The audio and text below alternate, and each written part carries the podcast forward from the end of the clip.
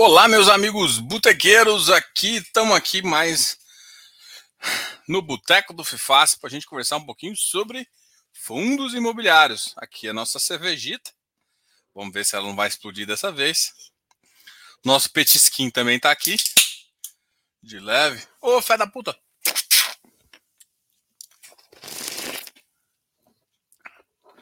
Pô, acho que essas cervejas estão tudo mexidas.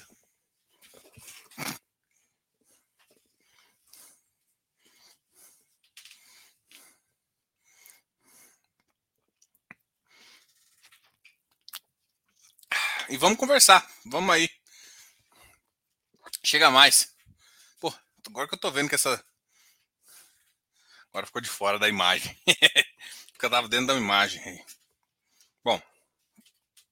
Qual que é a boa? Olá, olá, olá, amigãos. Aí ficou tá sujo aqui meu negócio ainda. Oh, meu Deus. Cadê? Hoje o nosso amiguinho do iFix subiu levemente, mas mesmo assim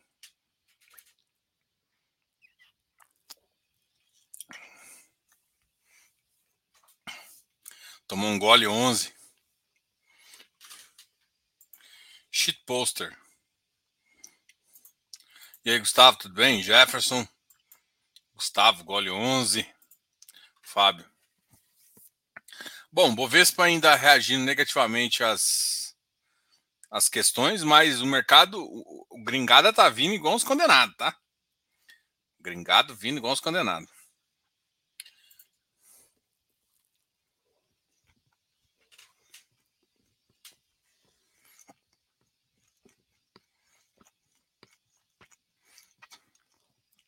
Acontece, né? Qual que é a Bari nem cobrou performance. Aconteceu com muitos. Ah, esse daí. Tem muitos aí que vão demorar de novo a cobrar de novo. Vamos ver, vamos ver aqui os ativos que aconteceram nessa semana. Bom, essa semana foi a semana da Americanas, né? Americanas é, assustou muita gente pelo que está acontecendo. Teve muito louco que comprou ainda os 20 bilhões, que viraram 40, que virou uma mudança contábil, que impacta no resultado, impacta em tudo mais. Lojas americanas não pagou as debêntures que tinham sido lançadas, marcadas a zero, ferrando ali bastante ativos do mercado. Inclusive, muito famoso o do Nubank. Eu nem sabia que o Nubank tinha um fundo. dizendo. Aquelas loucuras que a galera que tem gente que fala, não, coloque seu fundo de reserva naquele fundo DI. Aí, aí o cara não sabe o que é marcação no mercado. Aí toma marcação na cabeça e vera. Ah, meu Deus, olha. Fundo de reserva. Você vai pegar CDI de ou bancão ou de um banco muito foda. CDB. CDB. Que aí ele nunca vai ser marcado. Nunca vai ser marcado. Porque ele sempre vai te cobrar o CDI, o DI diário. É, de forma. Você vai receber isso, tá?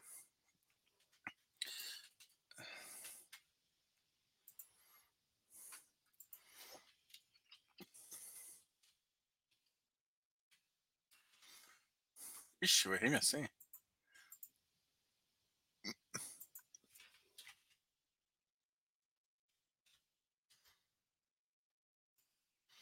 Bom, uh, aqui tem uma pergunta do Felipe Alberto. Comenta sobre o CPTR e a carteira manter um yield de 1. Uh, e se a carteira manter um yield de 1,2% ao mês? Vamos abrir a, a, carteira e a gente faz uma avaliação se é possível manter ou não, né? Eu acho que essa é a sacada. CPTR.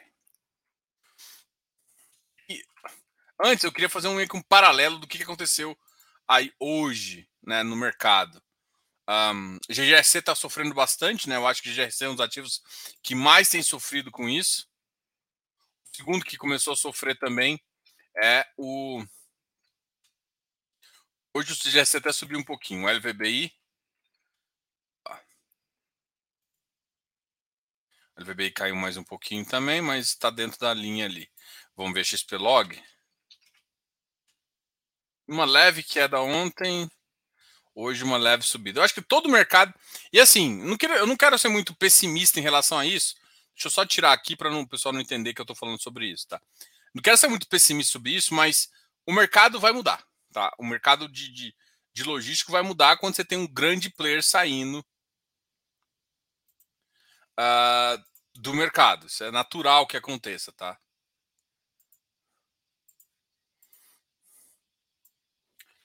Agora vamos às perguntas dos meus amigos botequeiros. É dia de boteco. Bom, notícias positivas também, tá? As notícias positivas é que a gente vai conseguir, já está bem encaminhado aí para achar o parceiro para a carteira, tá? Para a carteira de IFRA. Carteira de IFRA está bem encaminhado, um parceiro.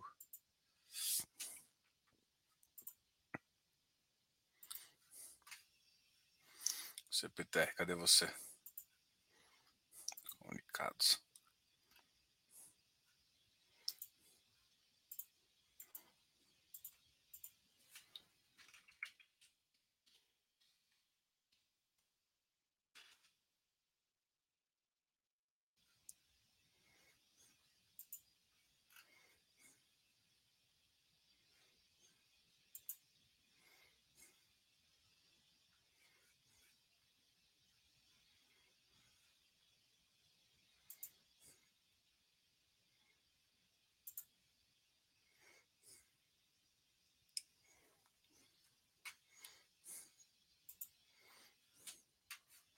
Ô, oh, cadê o CPTR, gente?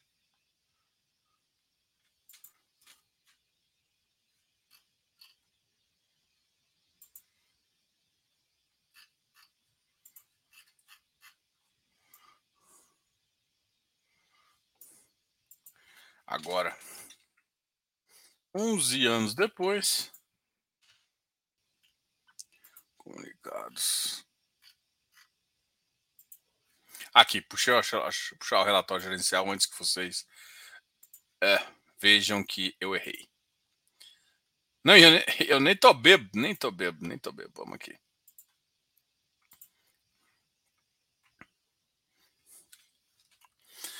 Bom, relatório. O valor de mercado no final do mês estava 9,50, 98.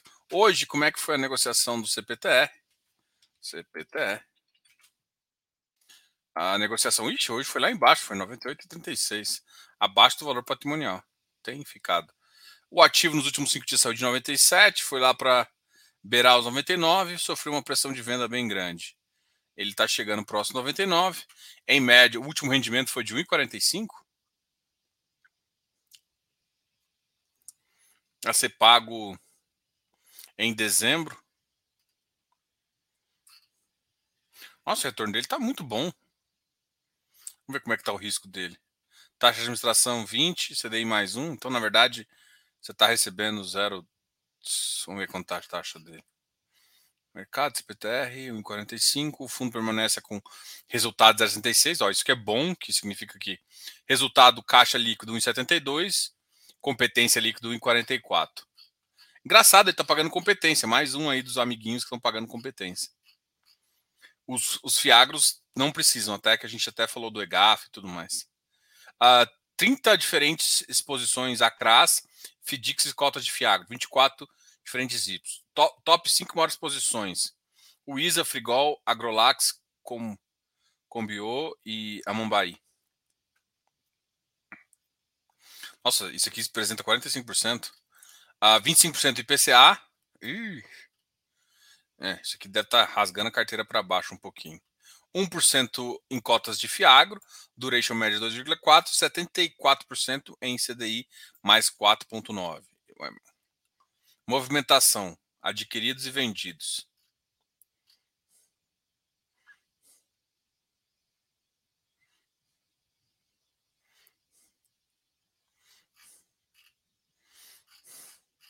Vamos ver como é que está a trava de carteira de compras de crédito. Então eu saio, eu Ó, ele fez uma vendas, ele vendeu a maior parte dos ativos volume né? Ele vendeu mais em PCA e comprou Ele comprou aqui um em 8,29.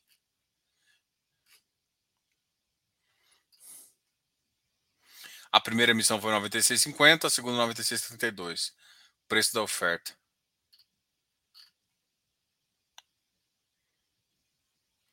Já tem um volume de 400 milhões captado. Volume bom. Que já está ajustando. Dividend yield por cota. Olha, ele já pagou no ano. Ele começou a pagar em, em junho de 2022. Já está pagando em média 10,78 aí. Vai pagar um resultado bem interessante. Ah, histórico de dividendos. CDI equivalente à cota. Indexador, NTNB. FDIC, FDIC pouco, tem, tem pouco. IPCA, renda variável. Aqui o ISA, Frigol, a Galáxia, Comboio, isso aqui é exposição posição. Usina Moreno, isso aqui tem mais de um lugar. Bela Agrícola também tem mais de um lugar. Cresol, também eu já vi. Santa Helena, uma fazenda. Cota, cota de Fiagro. Qual Fiagro, né? Tem curiosidade. Qual Fiagro que eles têm? Por que, que ele não fala, né? Ou eles falam, ah, tem cota do BBGO.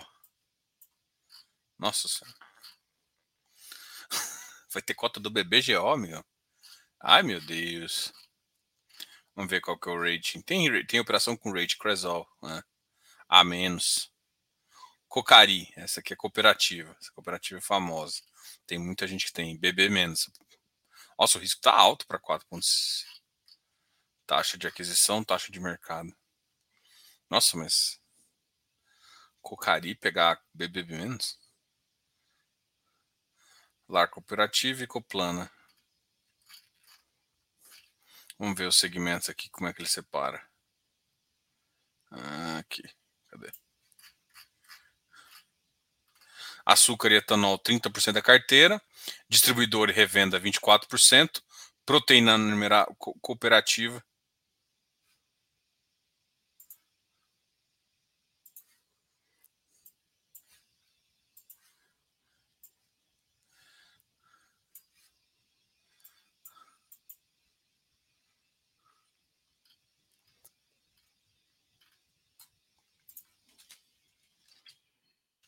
a pergunta aqui. Ah, comenta sobre CPTR. Ah, e, se a, e se a carteira manter um yield de 1,6 é, é saudável? É saudável. Segundo o próprio ativo aqui, vamos olhar o resultado dele, vamos olhar a DRE. O fundo tem gerado de resultado, em média, mais do que ele tem distribuído. Então, o fundo tem distribuído. Ó, o que é importante entender: juros e correção monetária é a maior parte do resultado dele. Ganhos na venda de ativo. Na verdade, em dezembro ele teve até perdas, né? Ele tem tido algumas perdas pequenas aí. Mas, no geral, ele teve mais ganhos nas vendas do que perdas. Tem acumulado 0,66 por cota. Então, é bem factível ele receber a, a, a cota está aí, ele receber acima de 1,25 né? 1.25, 1.3 é, é bem factível aqui. Então, é. Só que tem um risco, né? O risco tá. Se você for olhar a métrica da carteira dele, tem um risco um pouquinho maior, um risco ali maior que middle, que a gente, se a gente for considerar. Nível de concentração das operações, tirando o Easy Frigol, tá realmente um pouquinho alta, né? Próximo de 10%. Mas dado o ativo, ainda é consideração. 74% em CDI mais, e 25% em PCA. Também razoável. Tem espaço para vendas, eu acho que agora vai melhorar um pouquinho. E aqui ele me explica um pouquinho a situação de cada das operações. Boa, é isso. Ricardo Ximenes, boa noite. Sérgio, boa noite. Rodrigo, buenas. Antônio, boa noite, Diogo. Aí esse a 68, será que temos uma pegadinha? Você acredita que assistir de Ribeiro e Kevs vão ser entregues? Cara, vamos comparar aqui. A, a TIR de Ribeiro e Kev vai depender da venda. Enquanto VIG GT você tem um contrato para definir, então tem que tomar muito cuidado com isso.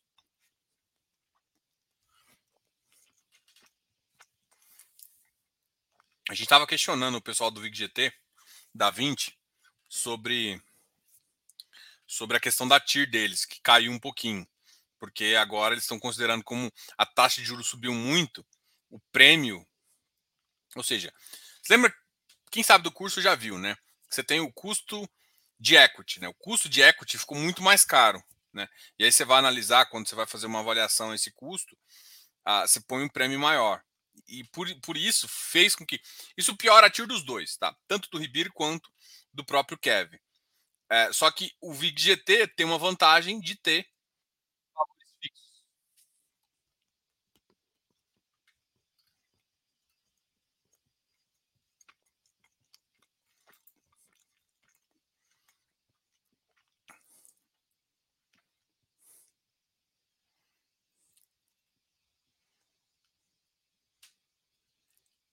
Será que o Rect, com seus péssimos ativos, se aproximam de um FI de papel?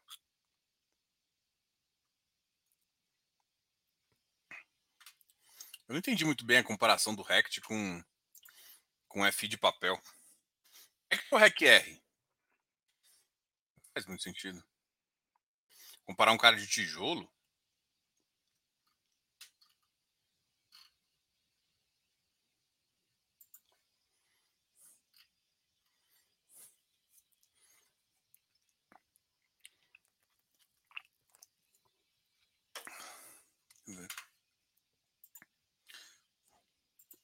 Absorção. Absorção de inflação baixíssima ou nula? Tem estimativa de crescimento patrimônio na Faria Lima em Barueri? Tens estimativa? Cara, quem tiver, fala aí, porque. Cara, crescimento de ativo é procura, é demanda, oferta e demanda, né? Então, não dá para ter. Agora, com certeza, na, a Faria Lima é muito mais procurada, então o crescimento patrimonial provável é muito maior deles. Absorção, absorção de inflação baixíssima ou nula sobre o RECT-T, cara, o ativo só começa a ganhar inflação no preço dos ativos se o, se o cara conseguir um bom contrato e se esse contrato for uh, for sendo remunerado à medida que o cara, o ativo vai sendo vai sendo colocado, senão ele tem que pagar uma multa para sair.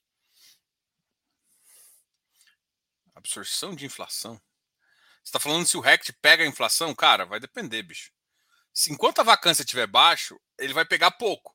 Porque, é, assim, os contratos que ele tem pega a inflação? É óbvio que pega. Só que tem muito contrato que ele deve estar tá, tá com carência. E muito contrato que o que tinha RMG, que vai acabar, e aí começa a fazer esses ajustes. Eu acho que até o final desse ano já não tem mais. E aí, basicamente, só ficam os, os, os rendimentos dos ativos. Ah, mas eu não entendi muito bem a, a linha de raciocínio que você trouxe, não. As perguntas ficaram confusas, Rodrigo. Diogo, comenta um pouco se você acredita que as TIRs em formatos relatórios podem ser manipuladas. Ah, Cara, eu não acredito. O problema todo que o pessoal não entende é que TIR depende das premissas. Pode ser manipulada? Todo valor que você depende de premissa pode ser manipulado. Agora, é manipulado? Eu acho pouco provável. A grande questão é o seguinte: toda vez que eu faço uma, um fluxo de caixa, eu faço, eu faço a minha TIR. E aí eu comparo com, as, com eles. E aí eu sei se as minhas premissas estão muito longe ou muito perto do que eles consideraram. Depois eu questiono: você está considerando isso? E isso. Aí o cara fala: não estou considerando isso, só considerei isso. E aí a gente faz o ajuste da minha planilha para ver se. Às vezes eu confio muito mais nas tiers que eu faço do que das que eu vejo no, eu vejo no, nos números dos gestores. Por quê?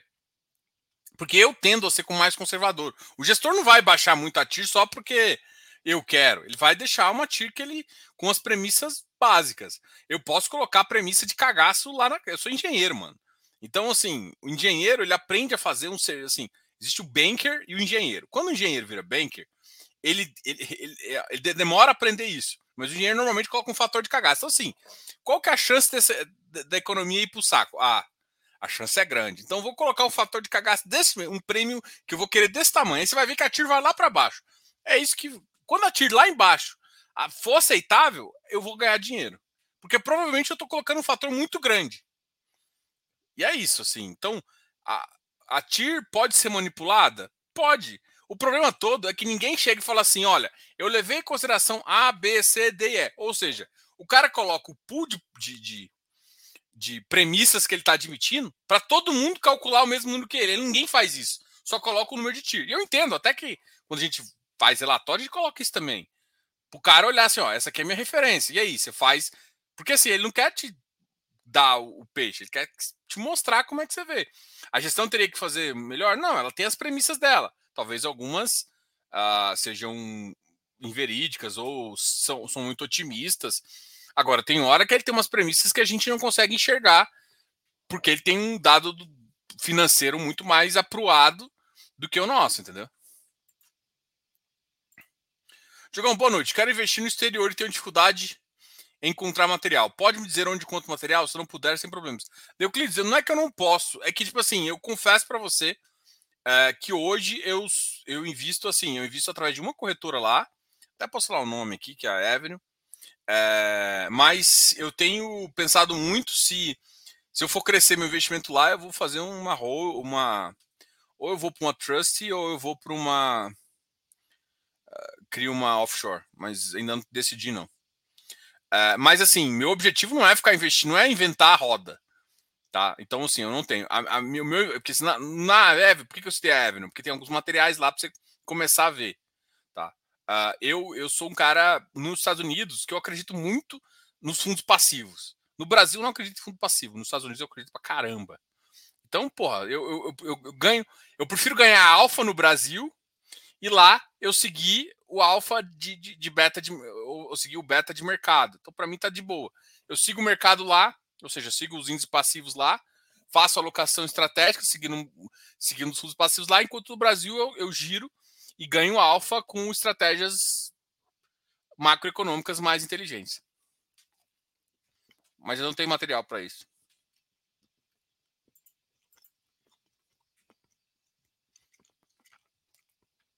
Like 11?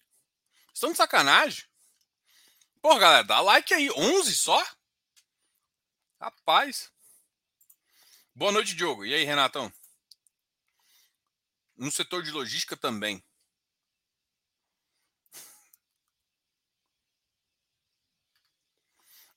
Poxa. Poxa, tá foda. Nem você tá, você explicou em relação ao que, cara? Sobre a TIR, sobre o quê? Depois me explica aí melhor. Ivan Rocha.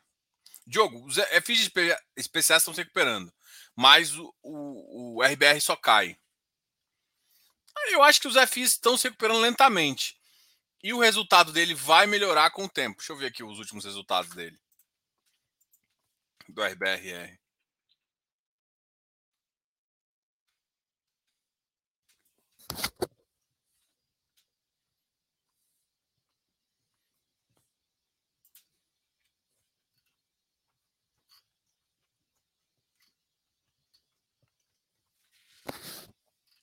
Bom,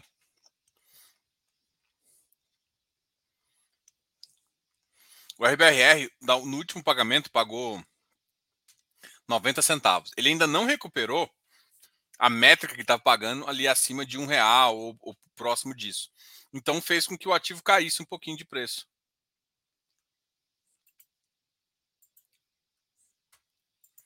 E ele está sofrendo um pouco por conta disso. Cara, não nem todos. O Canip ainda está mais baixo. KNHY hoje caiu para caramba. O mercado não está elevando muitos ativos de IPCA. E no curto prazo vai ser isso que vai acontecer. À medida que o IPCA vai deslanchando e o rendimento vai voltando ao patamar, eles vão melhorando um pouco de preço. Então, não vai ser uma recuperação tão rápida. Hoje até me perguntaram isso. Pô, vai ter ralizinho, vai ter recuperação rápida. Na atual conjuntura, a recuperação dos IPCAs vai ser lenta.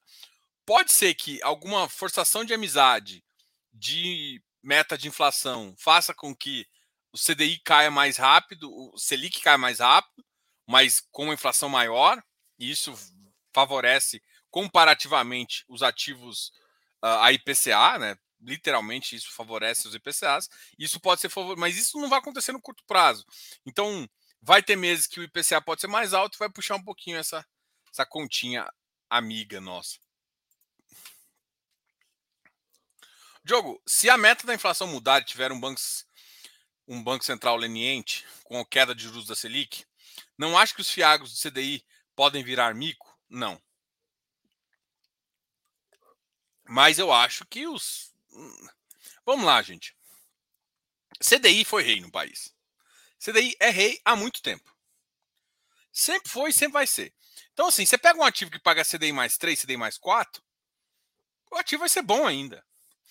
Se você põe um CDB, você vai receber 8%. Você começa, você vai num produto que é isento, paga CDI mais 4, é óbvio que esse produto não vai virar mico. Tipo, já escutei muito, vai, FI vai virar mico, FI vai, não vai virar mico. É um bom ativo, é um ativo que vai ter procura ainda. E cada vez que a taxa cai de CDI, vai ficar mais, vai fazer mais sentido também, tá? Só que assim, a grande questão é que hoje a gente está num um cabo de guerra injusto. Por quê? Porque hoje o CDI paga mais de 8% real. Isso é tipo absurdaço, assim. Você não pode pensar o tanto que é, é absurdo esse juros real tão alto. Tá? Então, o problema todo não é tipo assim, ah, os, os FIs vão. Mas podem perder preço? A resposta é sim. Podem perder preço. Mas o CDI, primeiro que o CDI não vai cair rápido demais. Não deve ir para o patamar de 6%, porque a taxa longa ainda está alta. Tem que melhorar muita coisa. Então, o CDI pode cair por conta dessa mudança de perfil que, o banco, que eles estão querendo fazer, mas isso significa que a taxa longa vai cair. Você cai a taxa curta por um pouco, diminui os juros real do CDI, e o que vai acontecer é que o IPCA começa a ficar. Vai ser um ponto que tanto faz comprar IPCA e CDI. Então, assim, o mercado agro tem um potencial de crescimento muito grande. O que deve acontecer é que ativos agros, quando essa percentual ficar diferente, vão tomar mais IPCA. Agora, ah, é ruim? Não, cara, o ativo vai continuar bom, o ativo vai continuar funcionando. E, esse vai ser um mercado que vai crescer. IPCAs parecem ser mais seguros. Não, os IPCAs, eles são mais protetivos.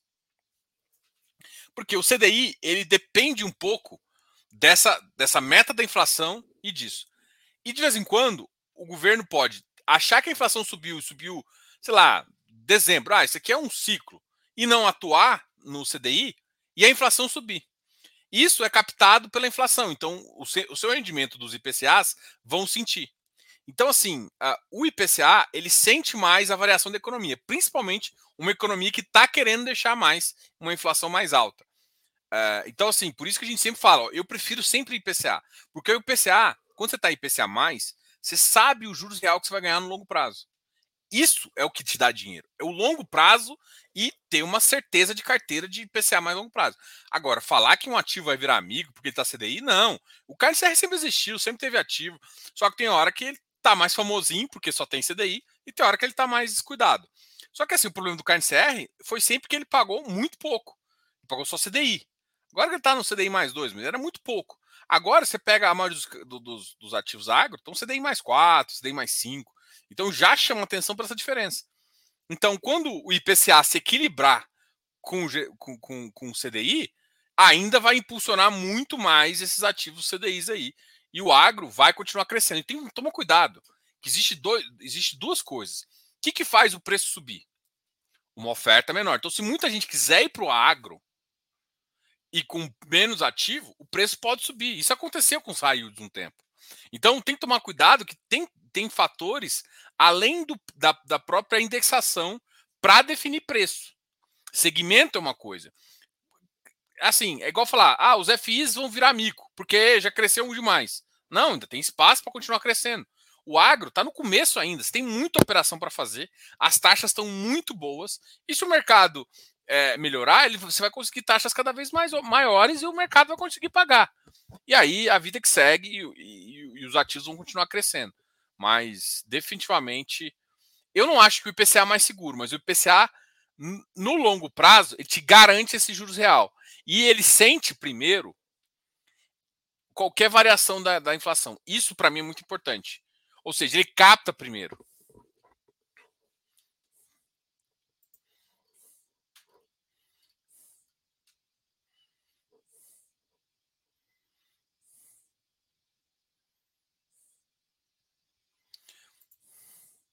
Moro Diogo, tem alguma ideia do que seria o regimento? Não.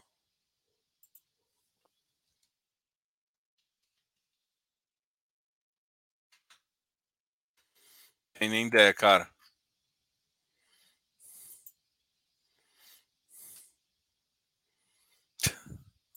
Sei não, brother. Diogo, uh, na sua avaliação, o risco de tributação dos FIINFRAs é menor em relação aos FIIs? É menor porque o ativo é menor, né? Então, assim, se eu, se eu vou simplesmente fazer uma tributação de fundo imobiliário, vou arrecadar 100, 200 milhões, 300 talvez, enquanto eu vou tributar os FIINFRAs, vou arrecadar o quê? 10 milhões a mais, 20 milhões a mais? Então, assim, o FIINFRA é um mercado muito pequeno ainda. Então, tributar os FIINFRAs faz pouca cócega ali e trava muito o mercado. Então, assim, não faz muito sentido. Mas, assim, eu, eu não acredito que vão tentar tributar os fundos fechados.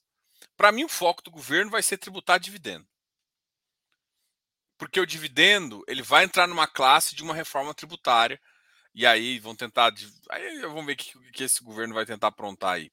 Mas, para mim, dividendo é uma classe. Porque, assim, eles estão batendo a tecla de que eles precisam aumentar a base do imposto de renda. Então, ele vai ter que chegar a um ponto e que a saída dos bilionários é tudo via empresa. Então eles vão ter que tributar os dividendos para poder fazer para poder fazer uma pegar um pouco desse retorno ali, entendeu?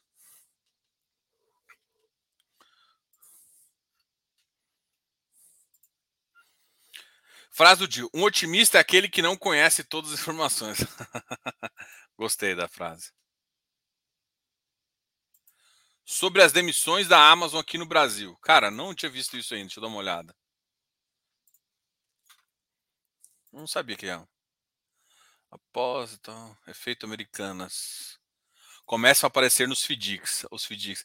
Ó, eu achei isso legal, né? Ah, porque muitos FDICs compravam ali esse negócio.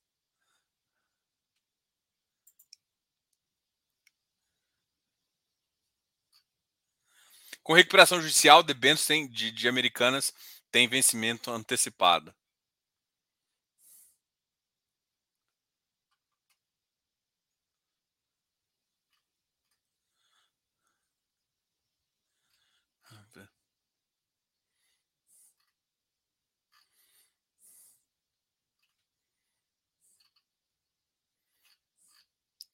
Olha, é, vamos, vamos só falar sobre as decisões da Amazon. Eu não vi nada ainda a, a respeito disso. Duas coisas eu, eu, eu, tenho que comentar, assim, não sei se esse fato é verdade ou não. Mas é natural, depois de uma expansão, que foi o que aconteceu de 2020 para 2021, uh, no mercado de logístico, que as empresas expandiram, aí chegou Shopee, chegou Amazon. Quando você chega, você chega contratando um monte de gente, você chega assim, depois você, você chama, você faz assim, depois você monta a operação, você coloca a casa em ordem. A casa em ordem você coloca com menos pessoas. Então, depois que você expande, você gera fluxo operacional. Toda empresa faz isso. Só funciona se faz, fazer isso. Então, a Amazon deve estar fazendo isso. O que, que deve acontecer? O problema que eu vejo é, por exemplo, uma Americanas vai começar a mudar toda a dinâmica do mercado. Por quê? Porque uh, vamos fazer uma conta. Se, se esses caras vão, vão acabar demitindo pessoas, aumenta o número de pessoas no mercado, nesse mercado, nesse ramo. Então, isso força que o salário diminui. Baixa custo, baixa custo de, de, de, de aluguel, né? Porque vem mais ativos para ser alocados. Tudo isso impacta negativamente no setor inteiro, né? E pode ser um dos, dos primeiros. Agora, as emissões, demissão tem muito mais a ver com ajuste interno. Para mim faz sentido porque a Amazon chegou no Brasil, você chega expandindo, depois você começa a fazer conta. Todo mundo faz isso. Shopee logo logo vai fazer a mesma coisa, tá? Agora tem, a, tem Americanas, Magazine Luiza é, são são empresas que elas criam operações, elas elas já aumentam a atividade operacional dentro do que elas já conhecem. Então elas fazem fazem isso um pouco mais lentamente. Quando uma empresa chega, ela chega mais ou menos mais inflada do que precisa, depois ela vai reduzindo. Diogo, qual o percentual de FIINFRA, uh, qual o percentual de FIINFRA ter em, um, em uma carteira? Cara, a gente estava discutindo isso hoje. Cara, eu acho que até 25%, 20%, 25% eu acho tranquilo. Se quiser, ou seja, ter FII infra aí, em mercado de infra, até 30% da carteira. Vamos colocar 30% da carteira de fundos fechados, né? Aí você pode ter mais uns 20 de agro e uns 50 de imobiliário. Uma coisa assim, básica. Aí você pode, às vezes, tomar mais agro. Agro é mais novo. Por incrível que pareça, agro é o mais novo e o que tem mais risco ainda hoje que a gente enxerga. Hoje vocês estão meio desanimados, né? Não sei se será que sou eu. Acho que tá todo mundo meio desanimado aqui. Eu vou. Terminou minha cervejinha aqui. A gente continua a semana que vem. Pode mandar um abraço. Eu sei que tá todo mundo desesperado aí querendo saber. A gente vai trocando uma ideia sobre o que está acontecendo com, a, com, com, os ativos, com os fundos, com o mercado de logística que vai impactar. A minha visão é, é a gente está querendo trazer um gestor na semana que vem. Tá? Assim, a semana que vem vai ser dois, vai ser legal. Assim, tem, tem dois eventos que, se os gestores toparem, a gente tem marcado é, com a Mariana da Oraman para fazer uma live sobre Ojin. Ojin, para quem não sabe, Ojin é um ativo que basicamente é CDI e é o único que tinha lojas americanas no seu portfólio. É... Pouquinho, tá? Deixar bem claro que tinha pouquinho, mas tinha. E, uh, além disso, é, a gente vai também conversar com o gestor, a gente está tentando marcar com o gestor da, do VBI, do LVBI, tá? Para a gente conversar um pouquinho. Não só sobre os impactos, mas como que. Assim, a minha pergunta vai ser bem genérica, assim, sabe? Porque, por mais que essa empresa ela vai mudar, o impacto da, de uma saída de uma Americanas no mercado de logística, o mercado da B2W em si, é um, é um gigante, que, é um cara que tem um market share relevante e que sai, assim. Então, o mercado dá uma balançada. Então, essa é uma, uma questão assim. Então, a semana que vem vai ser um pouco dedicada a isso. Eu acho que o pessoal vai começar a entender que não significa que está tudo no preço, não, sabe? Mas eu consegui entender. O mercado logístico sempre foi um pouco preferido, porque tem caps maiores. Enfim. Galera, abração, tá, pessoal? E a semana que vem a gente conversa mais. Abraço. Falou. Tchau, tchau. Fui.